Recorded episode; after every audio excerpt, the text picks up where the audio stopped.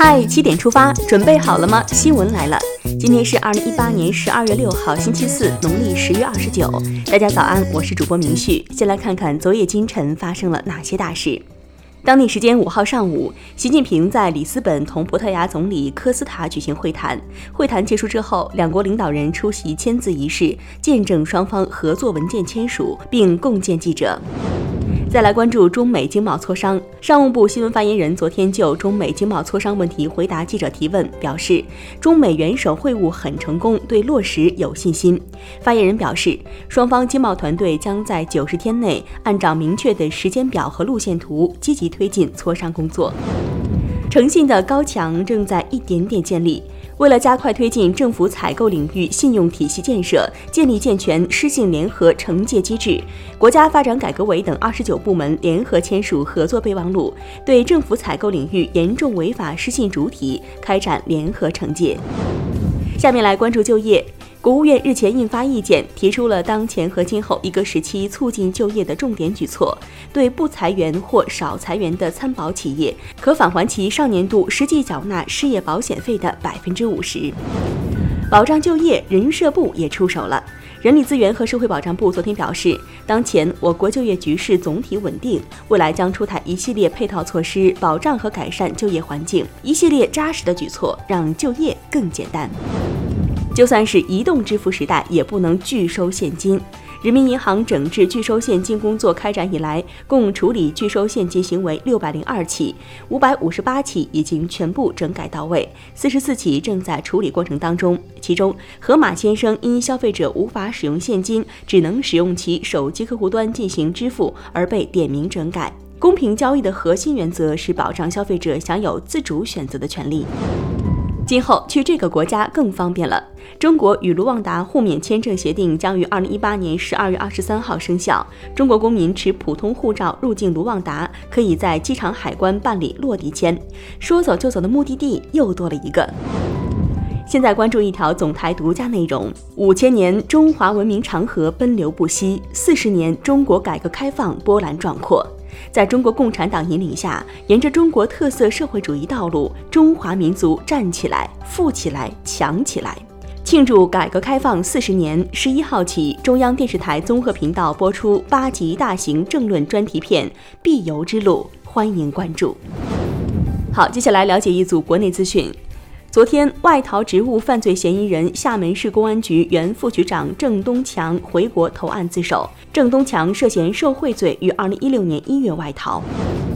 浙江高考英语加权赋分情况调查结果公布了。经过调查，此次高考英语科目加权赋分是一起因决策严重错误造成的重大责任事故。浙江省政府决定取消这次考试的加权赋分，恢复原始得分，并对相关职能单位的有关责任人分别追究责任。十年苦读，莫让学子寒心呐！棉裤预警来了。随着今冬首个寒潮来袭，我国大部分气温将会创下新低。中国天气网友情发布今年首个棉裤预警，未来几天，中国超过百分之八十的地方都需要棉裤护体。九号，棉裤分界线深入华南，广东、广西和福建都将沦陷。这股寒潮诚意十足。近日，温州十一岁男孩失联事件牵动大家的心。根据浙江省乐清市公安局通报，男孩黄某某于十二月四号晚上找到。男孩母亲陈某因和在外经商的丈夫存在感情纠纷，为了测试丈夫对她及儿子是否关心重视，蓄意策划制造了该起虚假警情。陈某已经被警方依法采取刑事强制措施。蓄意制造虚假警情，这玩笑也开得太大了吧！今年春运不用担心抢票了。根据中国铁路客票发售和预订系统研发的技术带头人透露，其团队研发的候补购票功能将于二零一九年春运期间上线。届时，旅客如果遇到车票售完的情况，在幺二三零六平台支付预购票资金之后，如果有退票和余票，系统将会自动购票，购票速度和成功率都将领先于抢票软件。幺二三零六可真是越来越会玩了。你知道亚洲生活成本最高的城市是哪里吗？据港媒报道，调查显示，上海是亚洲生活成本最高的城市，新加坡以及香港分别排第二和第三位，吉隆坡则是生活成本最低的城市。近日，浙江绍兴市中心医院一儿科医生被孩子家属殴打，夫妻俩对医生进行拉扯，儿子在边上哭喊着试图劝阻未果。据了解，孩子患猩红热，依据规定需要填写传染病报告卡，孩子要在家休息两个星期。家长不希望孩子停课，便与医生发生了冲突。目前，孩子父亲被刑拘七天，罚款两百元。都说父母是孩子的第一任老师，那现在看来，这两位父母才应该好好的和自己的孩子学习一下。祝贺柯洁刷新新历史！昨天，第二十三届三星杯世界围棋大师赛决赛落下帷幕，中国棋手柯洁九段直白击败韩国棋手安国炫，以大比分二比一逆转对手夺冠，赢得个人第六个世界冠军头衔，成为最年轻的六冠王。看完身边事儿，让我们把目光转向国际。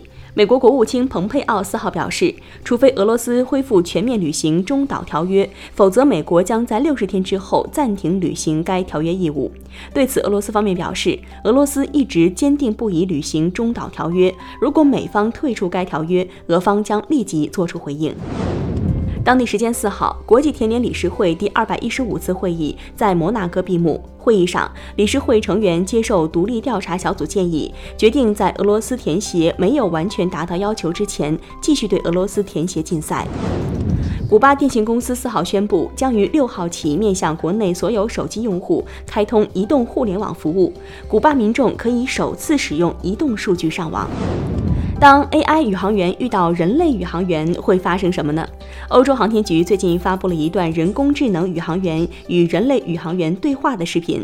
从视频当中可以看出，这名 AI 宇航员挺有个性的，甚至还有点玻璃心。感兴趣的朋友可以在今天的嗨七点出发当中收看。这小家伙还真机灵。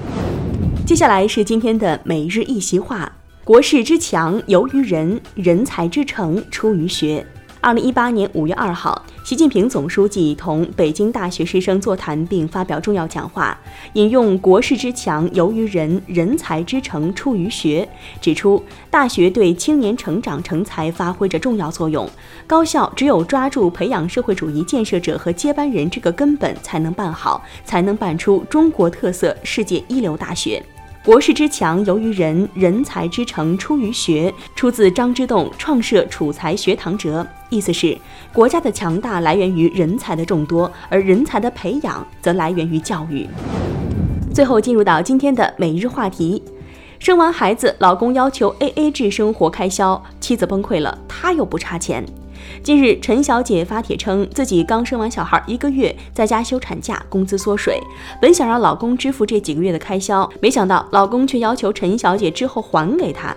陈小姐说，老公月入一万五，并且不差钱。虽然他们婚后一直是 AA 制，但是老公的不懂变通让她感到心寒。有网友认为 A A 制并没有问题，但是要有度，很多东西是无法用金钱衡量的。也有的网友认为妻子怀胎十月的辛苦，丈夫是无法体会的，婚后怎么能 A A 制呢？对于这件事儿，你怎么看呢？一起来聊聊吧。好了，今天的七点出发就到这里，更多精彩新闻，请关注央广新闻微信公众号，我们明天再见。